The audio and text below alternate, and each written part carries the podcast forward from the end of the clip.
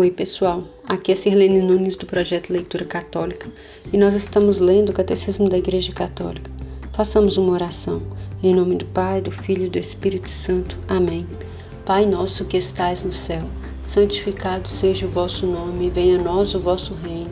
Seja feita a vossa vontade, assim na terra como no céu. O pão nosso de cada dia nos dai hoje, perdoai as nossas ofensas, assim como nós perdoamos a quem nos tem ofendido e não nos deixeis cair em tentação, mas livrai-nos do mal. Amém.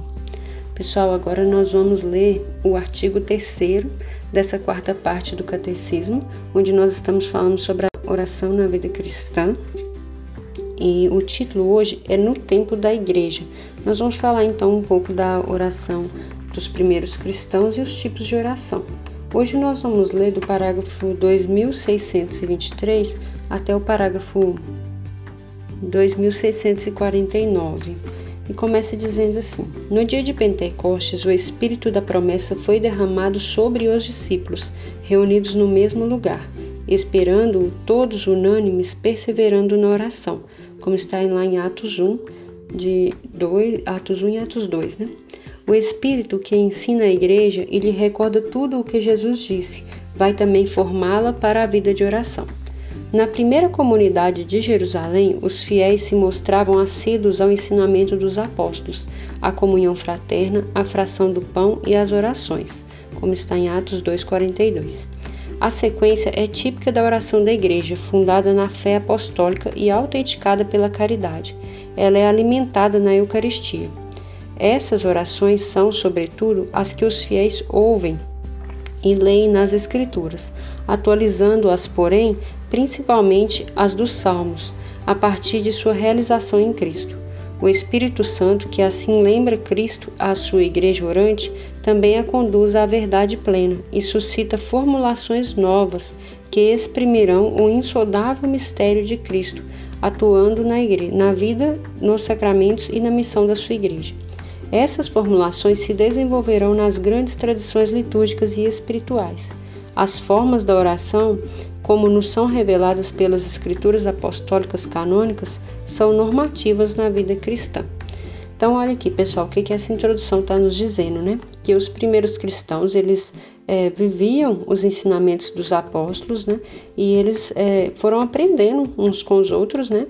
A vida de oração. Os apóstolos que conviveram direto com Jesus né, foram ensinando aquilo que Jesus ensinou e a oração deles, principalmente, partia daquilo que eles já conheciam, né, que era a palavra de Deus, né, o Antigo Testamento, obviamente, é, e os Salmos. Então, eles oravam muito com, com a palavra de Deus nesse sentido.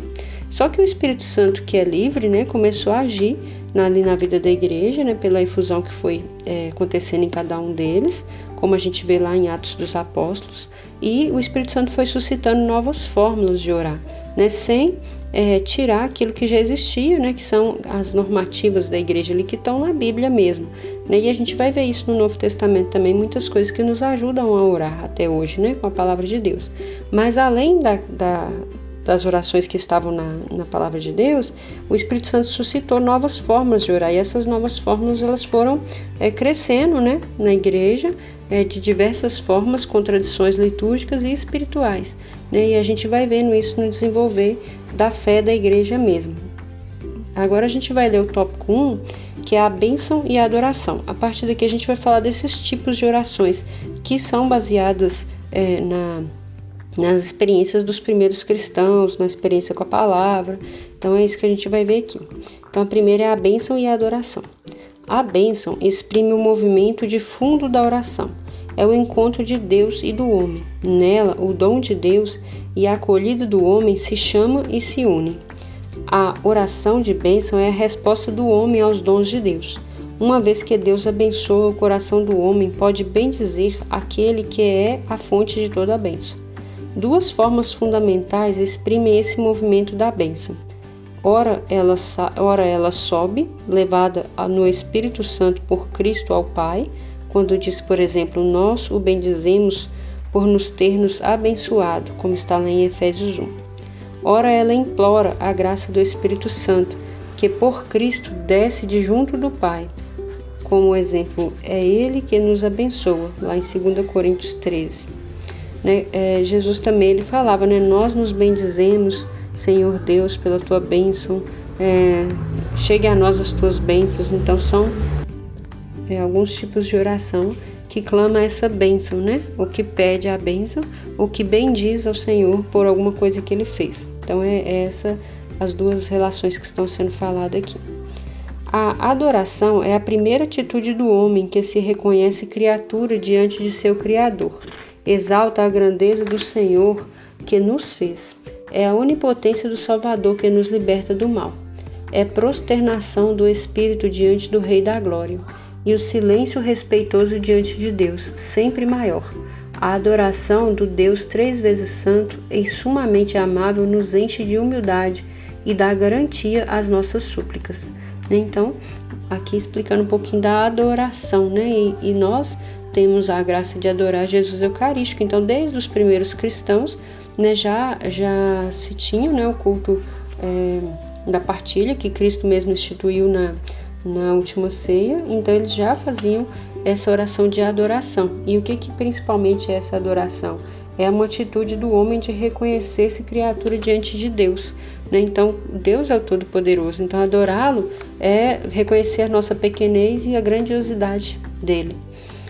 O tópico 2 é a oração de súplica, que também é conhecida por oração de petição, né, daquele que pede. Então vamos entender o porquê. O vocabulário referente à súplica tem muitos matizes no Novo Testamento: pedir, implorar, suplicar com insistência, invocar, clamar, gritar e ao mesmo e até mesmo lutar na oração. Mas sua forma mais habitual, por ser a mais espontânea, é o pedido. É, é pela oração de súplica que exprimimos a consciência da nossa relação com Deus. Como criaturas, não somos nem nossa origem, nem senhores das adversidades, nem nosso fim último. Mas, como pecadores, sabemos, na qualidade de cristãos, que nos afetamos, que nos afastamos de nosso Pai. O pedido já é uma volta para Ele. Eu achei muito bonito esse parágrafo, pessoal, porque, como eu disse, é né, conhecida como oração de petição, porque tem todas essas possibilidades aqui, né? Pedir, implorar, suplicar, invocar, clamar, gritar, né, lutar na oração, mas a principal característica desses vários nomes que nós falamos aqui é o pedido, né? E ela é espontânea porque toda oração a gente pede alguma coisa, né? E aqui está falando que essa oração de, de, de, pedido, ela já é uma volta para Deus, porque se eu vou a Deus pedir algo, eu já estou voltando meu coração para Ele, né? Então nós não somos donos de nada na nossa vida, né? Nós somos criaturas e por isso nós voltamos ao Pai para pedir. No Novo Testamento contém poucas orações de lamentações, frequentes no Antigo Testamento. Agora, em Cristo ressuscitado, o pedido da igreja é sustentado pela esperança, embora sejamos ainda na expectativa e devamos nos converter cada dia. Brota de, de outra profundeza o pedido cristão, diz que São Paulo chama de gemidos, os da criação em dores de parto. Está lá em Romanos 8, 22 os nossos também à espera da redenção de nosso corpo, pois nossa salvação é objeto da esperança. Enfim, os gemidos inefáveis do próprio Espírito Santo que socorre nossa fraqueza, pois nem sequer sabemos o que seja conveniente pedir. Romanos 8, 26. Né? Então, aqui um exemplo bíblico, né? Que São Paulo nos ensina que nós nem sabemos como orar, como pedir, né? Então existem orações que são pedidos que vêm do íntimo da nossa alma, né? Como gemidos mesmo, né? E aí Deus vai escutar pela ação do Espírito Santo, porque é uma oração espontânea, como está falando aqui. O pedido de perdão é o primeiro movimento da oração de súplica. É, por exemplo, lá na, na história do publicano, né? Que, que vai ser narrada lá em Lucas 18, 13. Tem piedade de mim, pecador. É a condição prévia de uma oração justa e pura. A humildade confiante nos repõe na luz da comunhão com o Pai e seu Filho Jesus Cristo e uns com os outros. Então, tudo o que lhe pedirmos, receberemos dele, como está em 1 João, João 3, 22. O pedido de perdão é a condição prévia na liturgia eucarística, como da oração pessoal. Né? Então, na missa, né, pessoal, quando nós chegamos na missa, a primeira coisa é, praticamente que nós fazemos é o pedido de perdão, porque A missa inicia lá com o, a invocação da Trindade, né, o nome do Pai, do Filho e do Espírito Santo, um cumprimento geral ali é, do sacerdote. É, a gente bendiz ao Senhor, né, que a gente começa bendizendo ao Senhor, e logo a gente já está pedindo perdão. Né? É essa ordem que está sendo apresentada aqui. Primeiro a gente bendiz, né, que eu já falei da bênção, e depois a gente já começa a pedir. E a primeira coisa que a gente pede é o perdão. E aí aqui está dizendo que isso é uma condição da, da oração litúrgica, mas é uma condição da oração pessoal também. Então, quando nós estamos fazendo a nossa oração pessoal, a gente pode começar bem dizendo ao Senhor, mas na sequência a gente já tem que estar tá, é, reconhecendo a nossa pequenez e pedindo mesmo misericórdia, né? Perdão. A súplica cristã está centrada no desejo e na procura do reino que vem, de acordo com o ensinamento de Jesus. Existe uma hierarquia nos pedidos. Primeiro, o reino, depois o que é necessário para acolher e cooperar para a sua vinda. Esta cooperação com a missão de Cristo e do Espírito Santo, que é agora a da Igreja, é o objeto da oração na comunidade apostólica. É a oração de Paulo, o apóstolo por excelência, que nos revela como o cuidado divino por todas as igrejas deve animar a oração cristã. Pela oração, todo batizado trabalha para a vinda do reino. Quando participamos assim do amor salvador de Deus, compreendemos que toda necessidade pode vir a ser objeto de pedido. Cristo, que tudo assumiu para resgatar tudo, é glorificado pelos pedidos que oferecemos ao Pai em seu nome. É com essa garantia que Tiago e Paulo nos exortam a orar em todo o tempo. Então, pessoal, olha que bacana. A gente falou lá que a gente vai fazer uma oração de bem dizer ao Senhor, né? É, depois a gente vai fazer uma oração de perdão. E aí, dentro dos nossos pedidos, existe como que uma hierarquia, né? A gente vai sempre clamar o reino de Deus para que o reino de Deus se faça na nossa vida. E aí a gente vai né, suplicar que todos sejam salvos, como está lá em Romano 10, né? E depois a gente pode suplicar o restante, né? Que a gente possa é, cooperar com a salvação das pessoas, com a evangelização, cooperar com a nossa própria salvação. E aí, quando a gente pedir, a gente vai colocar as nossas necessidades, como está dizendo aqui, né? Que a gente deve pedir as nossas necessidades, mas sempre é, não deixar de dizer a Deus que essas necessidades sejam atendidas é, pelo nome de Jesus Cristo e de acordo com a vontade do Pai, né? Então, que seja feita a vontade do Pai. É, eu acho interessante, né? Tem algumas orações que vão dizer assim que é, a graça que a gente pede, é, a gente clama, a gente pede, mas que elas venham a nós de acordo com a vontade do Pai e que não seja um impedimento para a nossa salvação, porque muitas vezes, como eu disse, a gente não sabe nem o que pedir, né? E aí às vezes a gente está pedindo algo que, que vai ser ruim no fim das contas para a nossa salvação, porque a gente é muito egoísta muitas vezes na nossa oração, né? Então, é, esse exercício de colocar-se diante de Deus e pedir que a graça aconteça na nossa vida de acordo com a vontade do Pai é um exercício de humildade, né? E que a nossa graça venha para nos ajudar a chegar na salvação, né? Então isso é muito bacana. Agora o tópico 3 é a oração de intercessão. A intercessão é uma oração de pedido que nos conforma de perto com a oração de Jesus. Ele é o único intercessor junto do Pai em favor de todos os homens, dos pecadores sobretudo. Ele é capaz de salvar de modo definitivo aquele que por meio dele se aproximam de Deus, visto que ele vive para sempre para interceder por eles, como está em Hebreus 7:25. O próprio Espírito Santo intercede por nós, pois é segundo Deus que ele intercede pelos santos. Romanos 8, 26, 27. Interceder é pedir em favor do outro. Desde Abraão, é próprio de um coração que está em consonância com a misericórdia de Deus. No tempo da igreja, a intercessão cristã participa da de Cristo. É a expressão da comunhão dos santos. Na intercessão, aquele que ora não procura seus próprios interesses, mas pensa sobretudo nos dos outros, como está em Filipenses 2, 4, e reza mesmo por aqueles que lhe fazem mal. Então, aqui é a oração de intercessão, né, que é quando a gente vai pedir por alguém, ou por várias pessoas, ou por diversas situações. As primeiras comunidades cristãs viveram intensamente essa forma de partilha.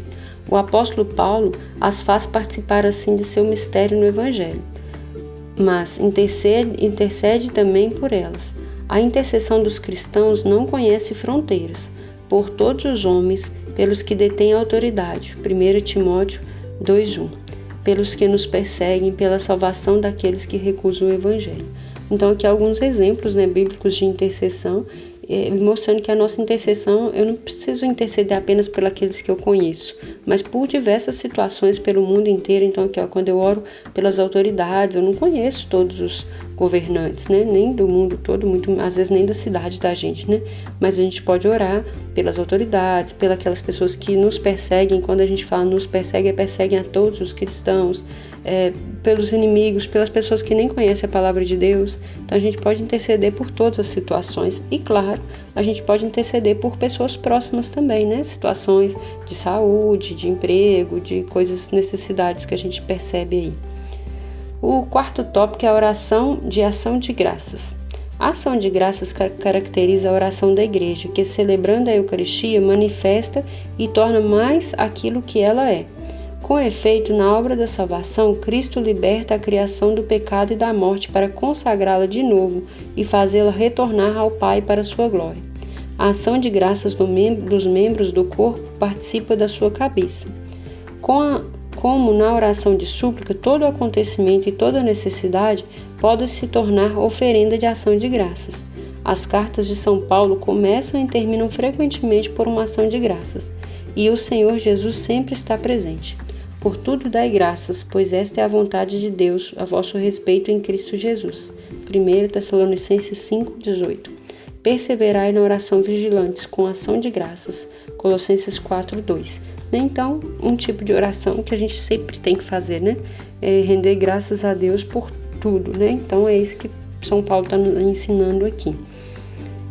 Ah, o quinto tópico é a oração de louvor. O louvor é a forma de oração que reconhece o mais imediatamente possível que Deus é Deus. Canta-o pe pelo que ele mesmo é, dá-lhe glória, mais do que pelo, pelo que ele faz e por aquilo que ele é participa da bem-aventurança dos corações puros, que o amam na fé antes de verem na glória. Por ela, o Espírito se associa ao nosso espírito para atestar que somos filhos de Deus, dando testemunho ao Filho único, em quem somos adotados e por quem glorificamos o Pai. O louvor integra as outras formas de orações e as leva àquele que é a fonte e o termo final o único Deus, o Pai de quem tudo procede e para quem nós somos feitos, como está em 1 Coríntios 8, 6. Eu achei muito bacana essa explicação aqui do finalzinho disso que eu acabei de ler, que falando que o louvor integra as outras formas de oração. Então, durante o nosso louvor, nós podemos fazer tudo aquilo que nós já falamos aqui, né? Nós podemos é, louvar a Deus porque Ele é e ao mesmo tempo pedir, louvar a Deus pelo que Ele é e pedir perdão, louvar a Deus pelo que Ele é e interceder por alguém, louvando e, e rendendo ação de graças. Então, dá para integrar todas as orações na oração de louvor, né? Porque às vezes a gente fala separado assim, parece que cada momento eu tenho que fazer uma oração e parar. Então, dentro de um louvor, é, é, eu vou falando e já vou orando e já vou colocando todas as situações. Olha o que fala aqui agora. São Lucas menciona muitas vezes em seu evangelho a admiração e o louvor diante das maravilhas de Cristo. Chama atenção também para as orações do Espírito Santo, que são os atos dos apóstolos, a comunidade de Jerusalém, o paralítico curado por Pedro e João, a multidão que com isso glorifica a Deus e os pagãos da Pisídia, Pisídia que alegres glorificam a palavra do Senhor, como está em Atos 13, 48. Recitai uns com os outros salmos, hinos e cânticos espirituais, cantando e louvando o Senhor em vosso coração. Efésios 5:19. Como os escritos do Novo Testamento, as primeiras comunidades cristãs releem o livro dos Salmos, cantando nele o mistério de Cristo. Na novidade do Espírito, elas compõem também hinos e cânticos a partir do acontecimento inaudito que Deus realizou em seu Filho, a encarnação, a morte vitoriosa da morte, a ressurreição e a ascensão à sua direita. É dessa maravilha de toda a economia da salvação que brota a doxologia, o louvor de Deus. A revelação daquilo que deve acontecer em breve, o Apocalipse, é comunicado pelo cântico das liturgias celestes, mas também pela intercessão das testemunhas, dos mártires, os profetas e os santos, todos os que foram degolados na terra em testemunho de Jesus.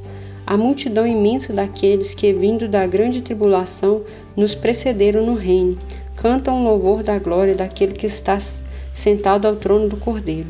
Em comunhão com eles, a Igreja da Terra canta também esses cânticos, na fé e na provação, no pedido e na intercessão. A fé espera contra toda a esperança e dá graças ao Pai das luzes, do qual desce toda a dádiva perfeita.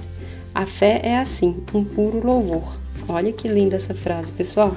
A fé é assim, um puro louvor, né? Então, a, a gente vai vendo a igreja se construir em cima do louvor, né? em cima da fé daquelas pessoas que deram a vida, né? Como nós já falamos aqui dos santos, dos mártires, e aqui está demonstrando a comunhão da igreja, né? Corpo de Cristo. Então, todos, enquanto um louva, todos louvam, né? Por isso é importante estar sempre em louvor. A Eucaristia contém e exprime todas as formas de oração é a oferenda pura de todo o corpo de Cristo, para a glória do seu nome, segundo as tradições do Oriente e do Ocidente. Ela é o sacrifício de louvor, né? Então, a, a maior de todas as orações é a Eucaristia, né? É uma graça, né, pessoal, poder receber o corpo de Cristo. Isso é, não tem oração maior do que essa, né? Resumindo, o Espírito Santo que ensina a igreja e lhe recorda tudo o que Jesus disse Educa também para a vida de oração, suscitando expressões que se renovam dentro de formas permanentes. Bênção, súplica, intercessão, ação de graças e louvor. Porque Deus o abençoa é que o coração do homem pode bem dizer por sua vez aquele que é a fonte de toda a bênção. A oração de pedido tem o objeto o perdão, a procura do reino, como também toda a verdade, verdadeira necessidade. A oração de intercessão consiste num pedido em favor dos outros, não conhece fronteiras e se estende até os inimigos. Toda alegria, todo sofrimento, todo acontecimento e toda necessidade podem ser a matéria da ação de graças que, participando da ação de graças de Cristo, deve dar plenitude a toda a vida. Por tudo dai graças. A oração de louvor totalmente desinteressada dirige-se a Deus. Canta-o pelo que ele é. Dá-lhe glória mais do que pelo que ele faz, por aquilo que ele é. Olha que fantástico, pessoal. Eu amei essa parte da leitura sobre os tipos de oração e nem que nós possamos mesmo exercitar essa essa oração desinteressada, né? Essa oração que louva a Deus pelo que Ele é, principalmente, que clama misericórdia, que coloca os nossos pedidos pessoais, que intercede pelos outros, pelos inimigos, né? Principalmente em tempos tão difíceis, né? Então a gente precisa estar sempre em oração, em louvor em intercessão. Eu espero que a leitura de hoje enriqueça a sua vida espiritual e nós nos vemos na próxima. Deus te abençoe. Em nome do Pai, do Filho e do Espírito Santo. Amém.